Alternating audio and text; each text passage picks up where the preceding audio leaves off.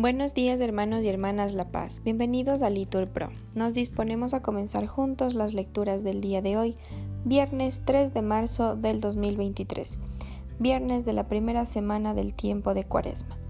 En este día queremos pedir por el sufrimiento de todos los inocentes. Especialmente queremos pedir por la salud y vida del pequeño Benjamín, que está muy delicado. Ánimo que el Señor hoy nos espera. Lectura de la profecía de Ezequiel. Esto dice el Señor Dios. Si el malvado se convierte de todos los pecados cometidos y observa todos mis preceptos, practica el derecho y la justicia, ciertamente vivirá y no morirá. No se tendrán en cuenta los delitos cometidos por la justicia que ha practicado. Vivirá. ¿Acaso quiero yo la muerte del malvado, oráculo del Señor Dios, y no que se convierta de su conducta y viva?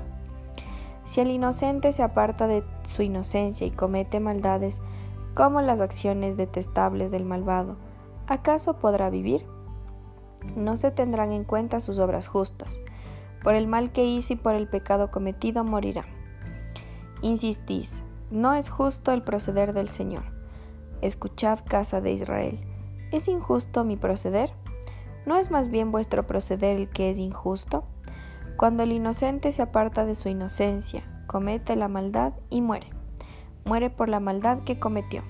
Y cuando el malvado se convierte de la maldad que hizo y practica el derecho y la justicia, él salva su propia vida. Si recapacita y se convierte de los delitos cometidos, ciertamente vivirá y no morirá. Palabra de Dios. Al salmo responsorial repetimos. Si llevas cuenta de los delitos, Señor, ¿quién podrá resistir?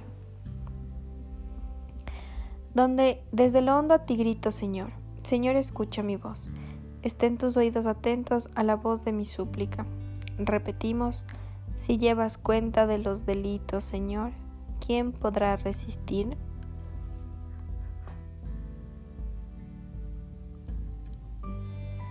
Mi alma espera en el Señor, espera en su palabra. Mi alma aguarda al Señor más que el centinela a la aurora. Aguarde Israel al Señor como el centinela a la aurora. Repetimos, si llevas cuenta de los delitos, Señor, ¿quién podrá resistir? Porque del Señor viene la misericordia, la redención copiosa, y Él redimirá a Israel de todos sus delitos. Repetimos, si llevas cuenta de los delitos, Señor, ¿quién podrá resistir?